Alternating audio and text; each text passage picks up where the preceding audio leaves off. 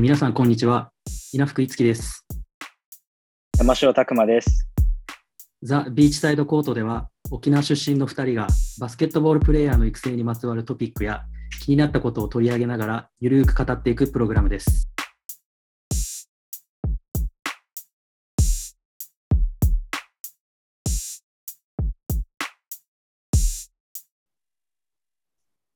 はい、えーこんにちは。こんにちは。えーザ・ビーチサイドコード、コート、えー第2回放送ということで、えー今回は、まあ、エピソード2、えーオリンピックを終えて、えー感じた日本の現在地というところをちょっと語っていきたいんですけれども、えーまあ、今回ですね、東京オリンピックという一つの山に、まあ、挑んだ日本代表チームなんですけれども、あの新種目として、まあ 3x3、3人制バスケと、え5人制バスケ、えー、2つの競技が、えーまあ、取り行われたわけなんですけれども、今回の、えー結果、報告していただいてよろしいでしょうか？えーまずは新種目の、えー 3x3 男子日本代表は、えーはい予選リーグで2勝5敗はい。で予選リーグを突破し、えー決勝トーナメント1回戦で惜しくもラトビアに、えー敗退しました。はいで優勝は、男子優勝はラトビア。はい。で女子日本代表は5勝2敗で予選リーグを見事突破しまして、はいえー決勝トーナメントフランス代表に惜しくも敗退しました。はい。で優勝はアメリカ代表です。はい。3x3 男女ともにベスト8という結果となりました。はい。5人制男子日本代表ははい。予選3戦3敗となり、えー予選敗退となりました。はい女子日本代表は予選2勝1敗、はい見事予選リーグを突破し、はい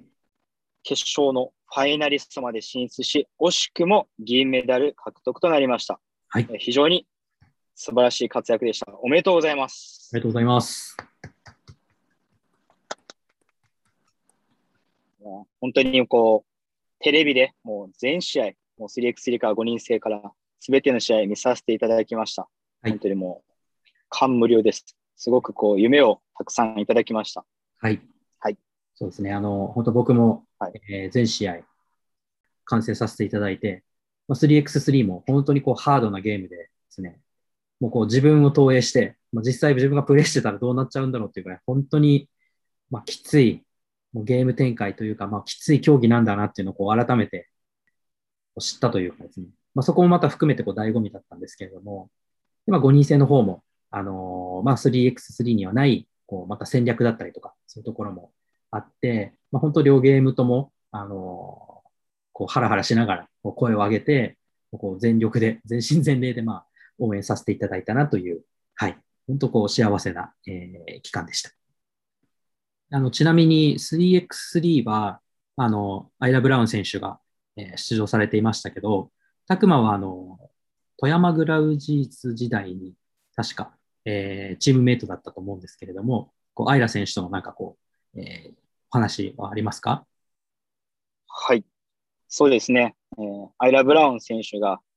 えー富山グラウジーズ、日本に来て、えー初年度の時から、えーチームメイトとして関わってはいたんですけど、すごくこう気さくで、誰にでも笑顔で、ポジティブなエネルギーを、えー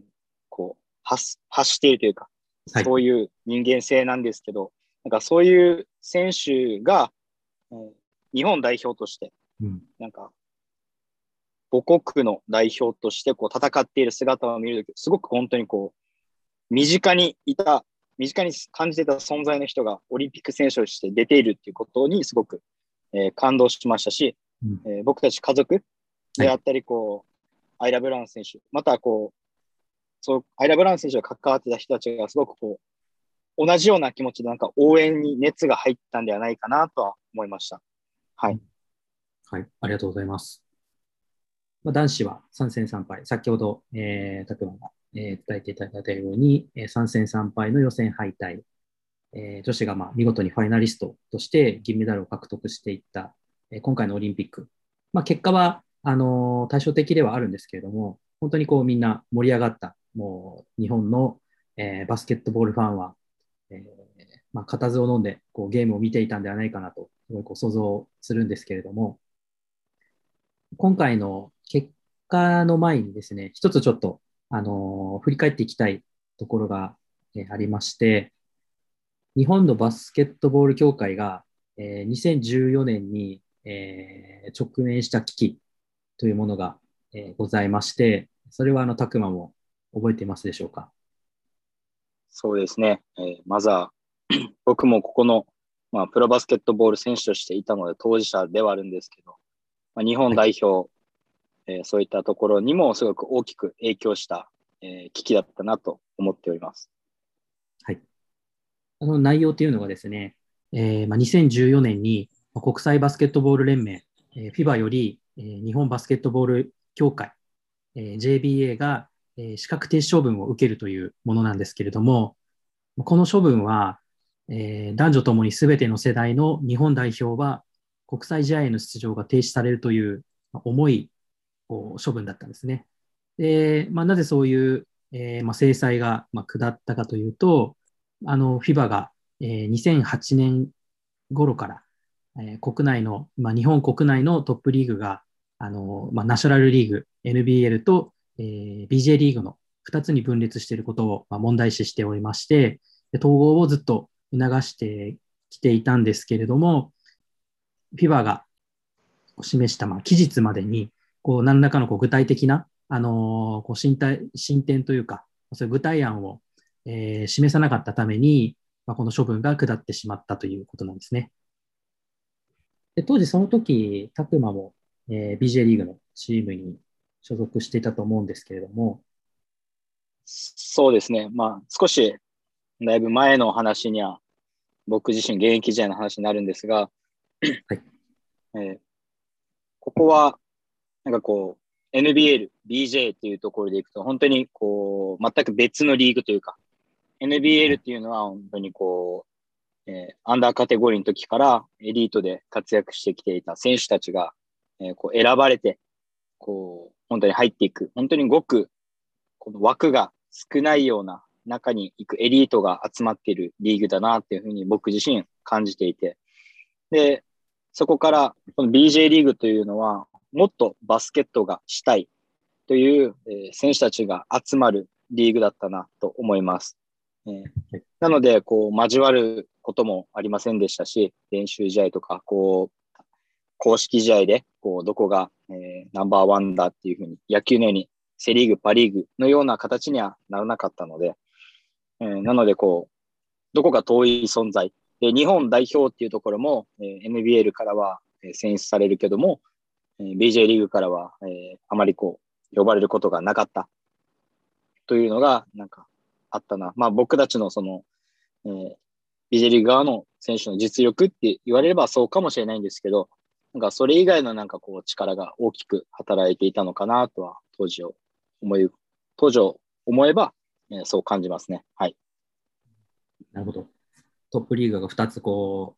う、併存という言い方が合ってるのかわからないですけれども、こう、関わりは持たないような、えー、まあ分断されたような状況が、えー、続いていまして、それをまああの FIBA の方もまあ問題視してたということで、え、まあ処分が下ったわけなんですけれども、でその後、えー、FIBA 主導で、え、このままではいけないということで、まあ、タスクフォースチームを設立設立して、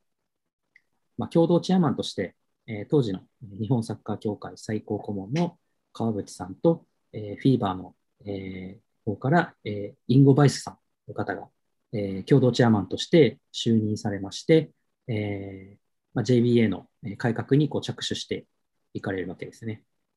でその後、えー、2015年4月に、えー、ジャパンプロフェッショナルバスケットボールリーグ、今の B リーグの、えー、B リーグが設立されて、えー、トップリーグの併存解消への道筋をつけていったということになります。そして、まあ、同年8月に資格停止処分がえー、解除されたわけなんですけれども、まあ、その後、えー、世界選手権2019に向けてまあ獲得、えー、出場権を獲得するまあ戦いが、えー、始まっていきます。で、まあ、この時点でまだあの東京五輪のま開催国枠っていうのは与えられたわけではなくて、まあ、その後の結果次第で見ていきますっていうような感じだったんですけれども、で当初はですね、えーまあ、世界選手権の予選ですね、えー、4連敗から始まって、非常にこう厳しい状況ではあったんですけれども、まあ、その後8連勝という形で、えー、快進撃を見せて、見事に出場権を獲得し、フィーバーの方から、えー、東京五輪の開催国枠も、えー、付与しますっていう発表が、えー、あったわけですね。そうですね。やはりこう、まずはフリオ・ラマスヘッドコーチの就任。はい。また NBA で活躍する若手の台頭。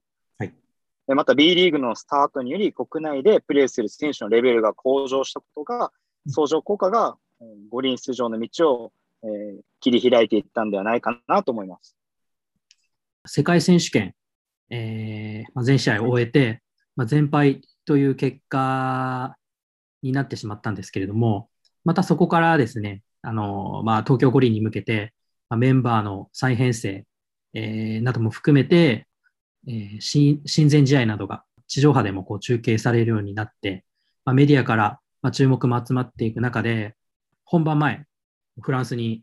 格上のフランスに勝利したり、えー、本番に向けて本当にもう最高のムードでオリンピックに、ま、臨んでいったわけなんですけれども、まあ、結果としては、えー、冒頭に申し上げた通り予選敗退という厳しい現実を突きつけられるものとなってしまいました。で、まあ、初戦の、えー、スペイン戦は、まあ、結構こう可能性を感じさせられるような、まあ、戦い方をしていたのかなというふうに思ったんですけれども、まあ、その後の2試合を通して、やっぱりこう課題っていうのが、あのー、まあ、浮き彫りになっていったようにも感じたんですけれども、えーまあ、その一連の流れ、拓磨はどういうふうに感じましたか？はい。そうですね。えー、まずこの、まあ、世界選手権を終えた後に、またメンバーを再編成していく中で、なんか、ポイントガードの塩山流星選手、キャプテンの選手がこう東京の本線外れたりとか、はい、で、うん、じゃあシューターは誰で行くんだろうとか、うん、辻選手なのか、安藤修斗選手なのかとか、えー、金丸康介選手なのかとか、なんかそういうふうになんかこう、いろんな選手の可能性を、なんかこう、見ながら、こう、親善試合を戦っていってるなっていうのは思ったんですけど、はい、なんかそこでは、なんか、えー、軸はやはりこう、八村選手とか渡辺裕太選手なんだろうなっていう中に、うん、なんかこ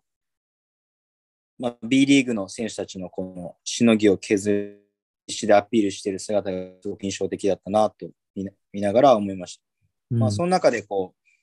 う、えー、東京五輪の本戦に入って、で、予選の方では、本当にこう、えー、前線しているなっていうふうにすごく僕の方は見てたので、はい、なんか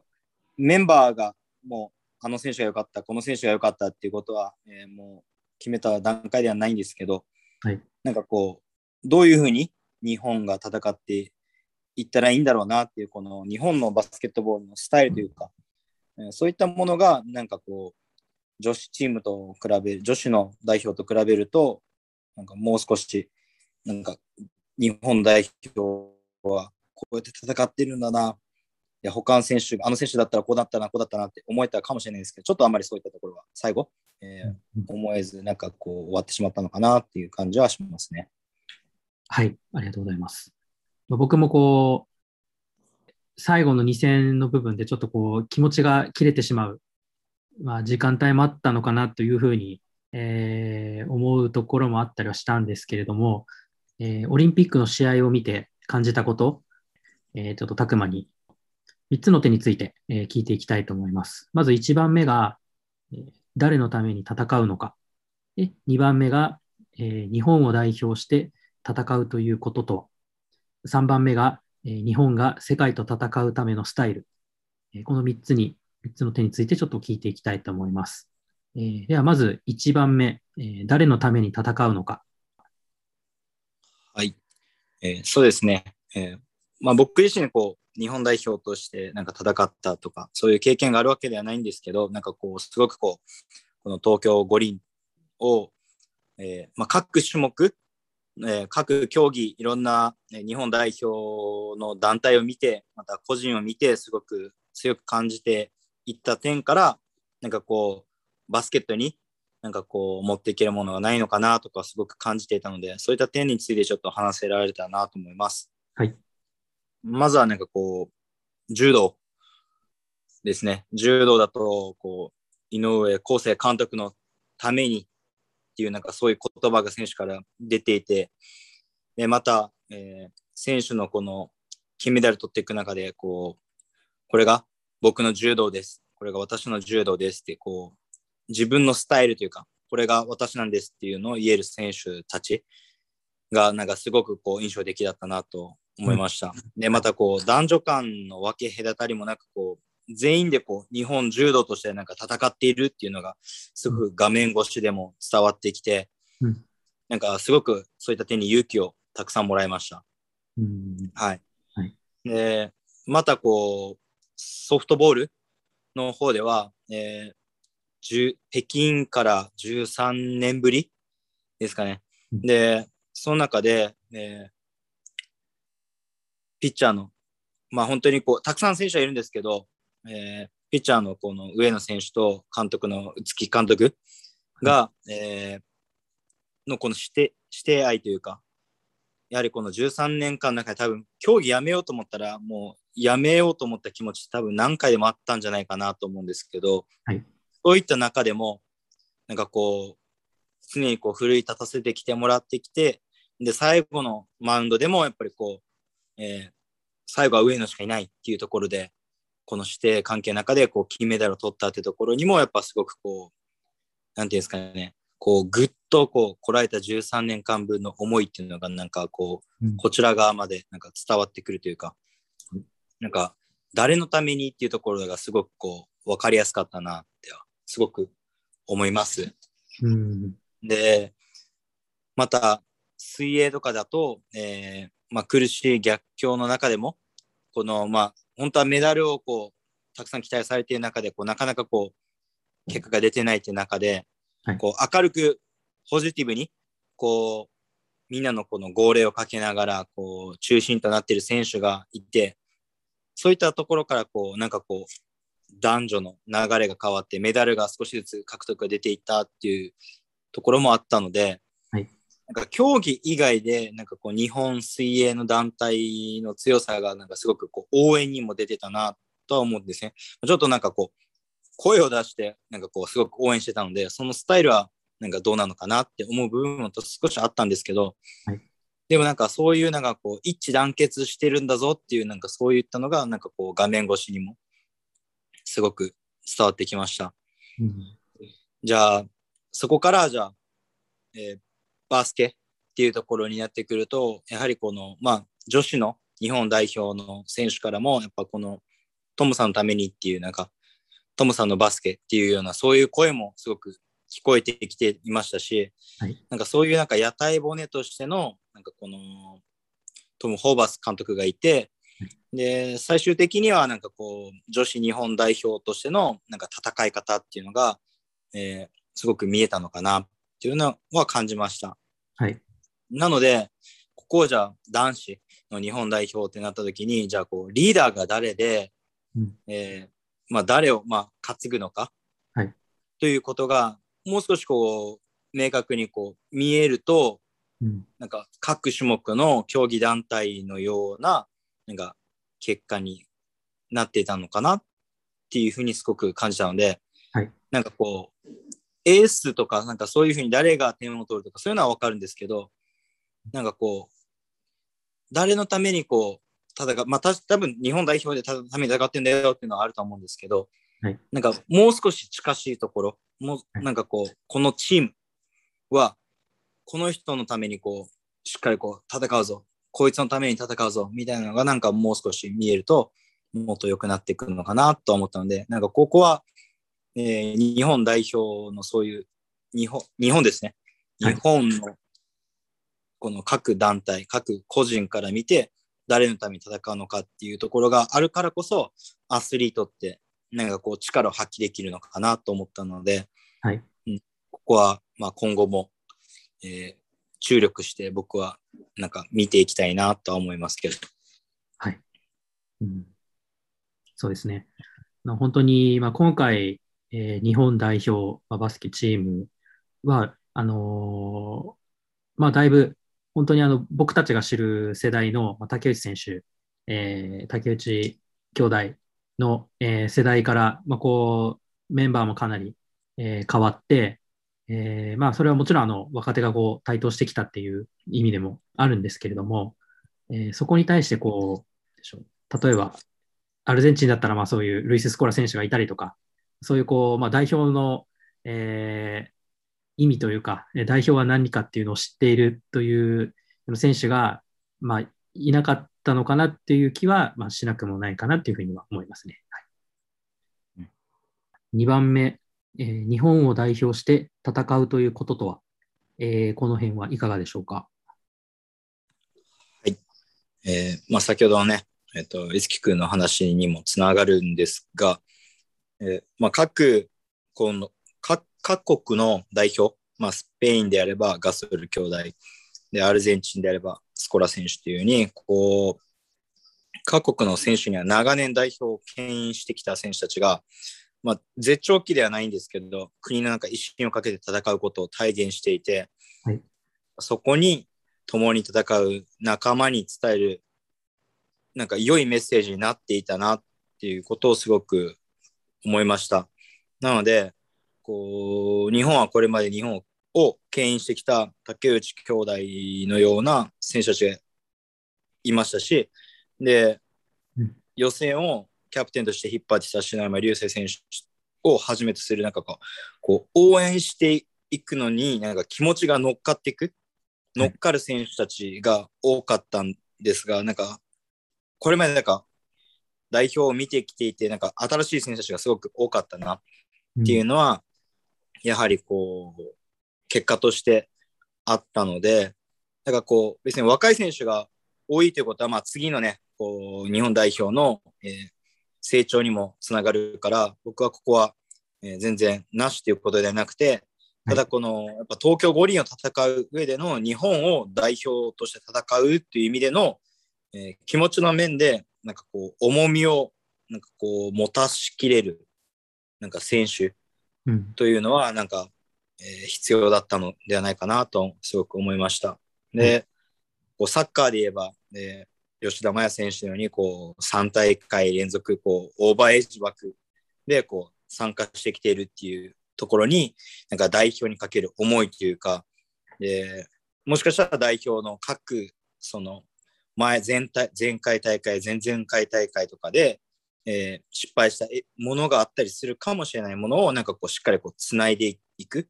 うんで、気持ちの面で、なんか紡いでいくっていうところが、なんか、日本代表として戦うということっていうのは、なんかこう、今大会だけじゃなくて、うん。この東京五輪に出れなかった、また、これまで世界選手権とか世界大会を戦ってきていた日本を代表する選手の皆さん、またチームスタッフとか、なんかそういう方々が、の気持ちが乗っかってこそ、なんか日本代表なのかなっていうふうに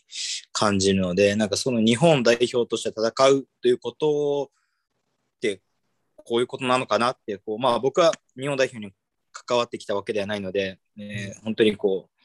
う、わからない中でも喋っているんですけど、でもなんかこう、東京五輪に、えー出出場したからこそ、なんかこういった部分ってすごく大事なんだなっていうのを理解できたので、うん。なんかこう、バスケットに携わるものとしては、なんかこの東京五輪のなんか結果っていうのは、なんかこう、男子の代表に関しては、すごく残念なんですけど、なんかこう、同じようにやっぱ悔しい思いはしましたし、うん。なんか世界との差、なんかこう、をなんかこう、すごく感じさせられたので、うん。なんかそういった意味ではなんかこう、同じこう、気持ちとして応援しながらも、なんかこう、気持ちを乗っけてやることができたので、そういった点ですごく感謝しています。はい。はい。はい、ありがとうございます。まあ、本当そうですね。あのーまあ、サッカ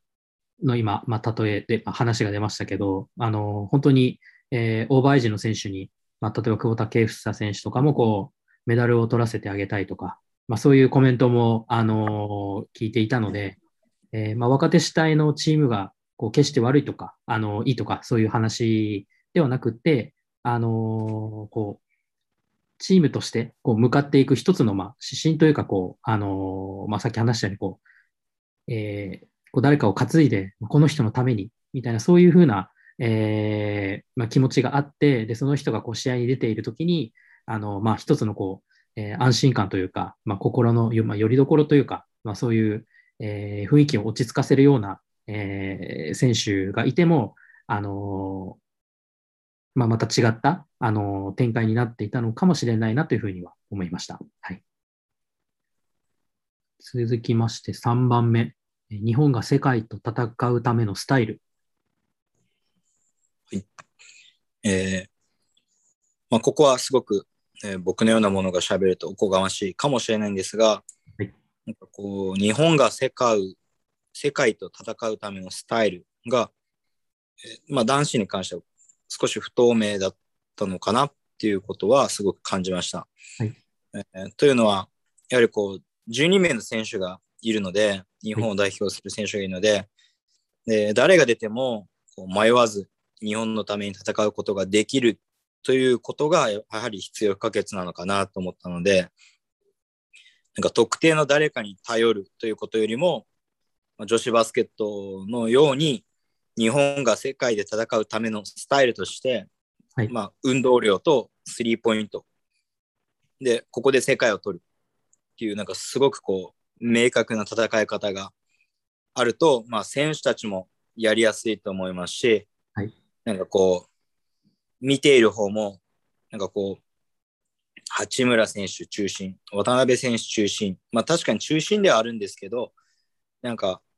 そこを支えるなんかこう選手っていうことではなくてなんかみんながこう日本のそのスタイル。例えばハードにディフェンスを戦わないといけないんであればそれを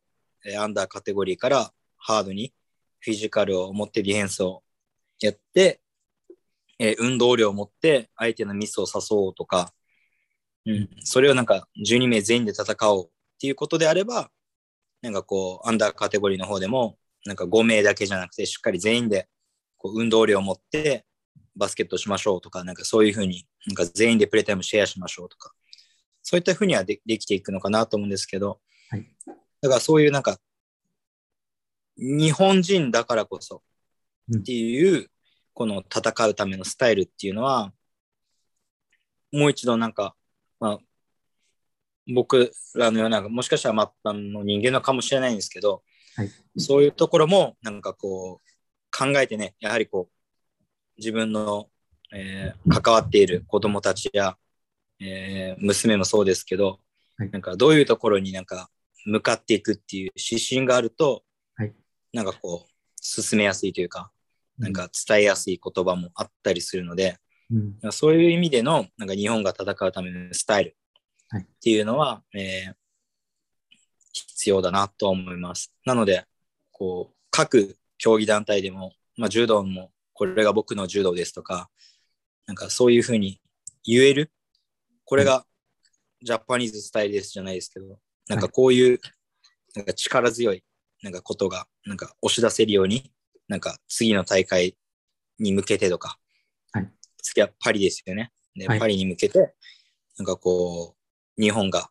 こう、みんなが、こう僕らのような、この、こういう中で話している方々たくさんいると思うんですけど、はい。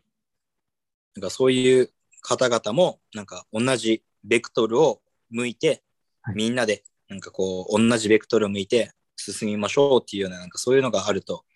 えー、もっと日本は強いんじゃないかな、強くなっていくんではないかなと思うんで、そういったところにも期待しながらも、まあ、僕自身もその今いるその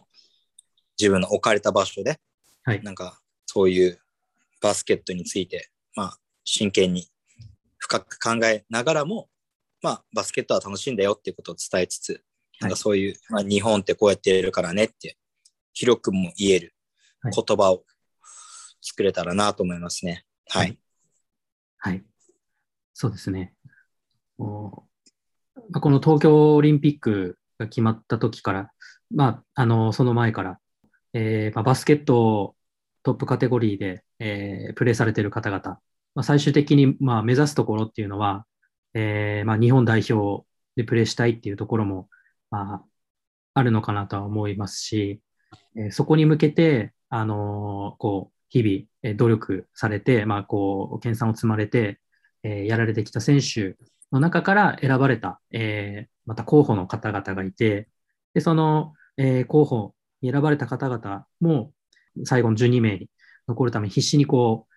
努力を積まれて、でそこから本当こう悩ましい思いをして、あのー、最終メンバーを選んできたのかなっていうところも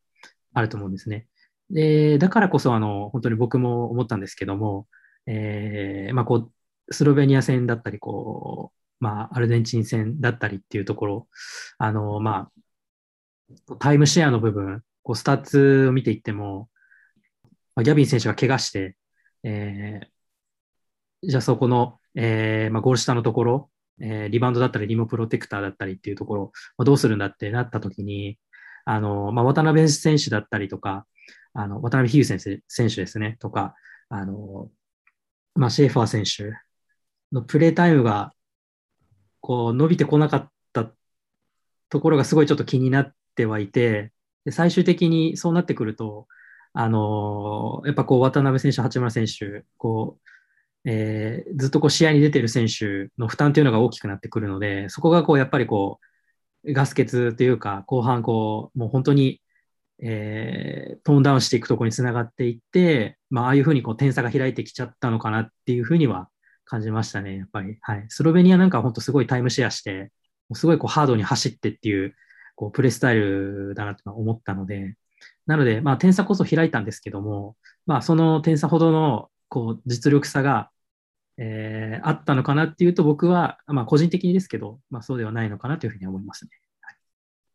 はい、えー、では、ここまで、えー、3つの点について、ちょっとお話聞いてきたんですけれども、じゃ最後にですね、あのまあ、今回のゲーム見て、あのポジティブな点、こ良かったなと思う点、えー、その辺はいかがでしょうか？えー、そうですね。まずは、えー、この東京五輪に参加したことで、えー、世界的にこう力を持っているチーム、はい、スペインでは、スペインとか、またスロベニアのドンチッチ選手のように世界的なスーパースターのいるようなチームと対峙したことで、はい、えー、得られたことっていうのはすごく多かったんじゃないのかなと思いますし、はい、えー、そういうふうにこう競っている時間帯もあるし、はい、まあ、点差ほどの差というのは僕はあまりこうないのかなと思うので、だからこういった世界との差をこうしっかりこう縮めていくというか、うん、なんかいつかこう次の大会、次の試合ではなんかこうやってくれるんではないかなっていうのは、やっぱり期待はしていきたいなって思いますし、そういう期待を、えー、していけるような、うん、メンバーがまだ日本にも国内にもいると思いますし、今、海外に NBA にチャレンジしている選手、またこれからどんどん海外にチャレンジする選手っていうこう若手の、はい。えー、選手たちがたくさんいると思うので、なんかそういう選手たちとの、えー、を応援していけたらなっていうところが、えーまあ、今後のなんかこう期待値が上がっていくっていう意味でのなんかポジティブな面かなとは僕は思いますね。はい。うん、そうですね。まあ、僕もあの個人的に本当にその勇気をもらったという点では、あの、まあ、もちろん、えー、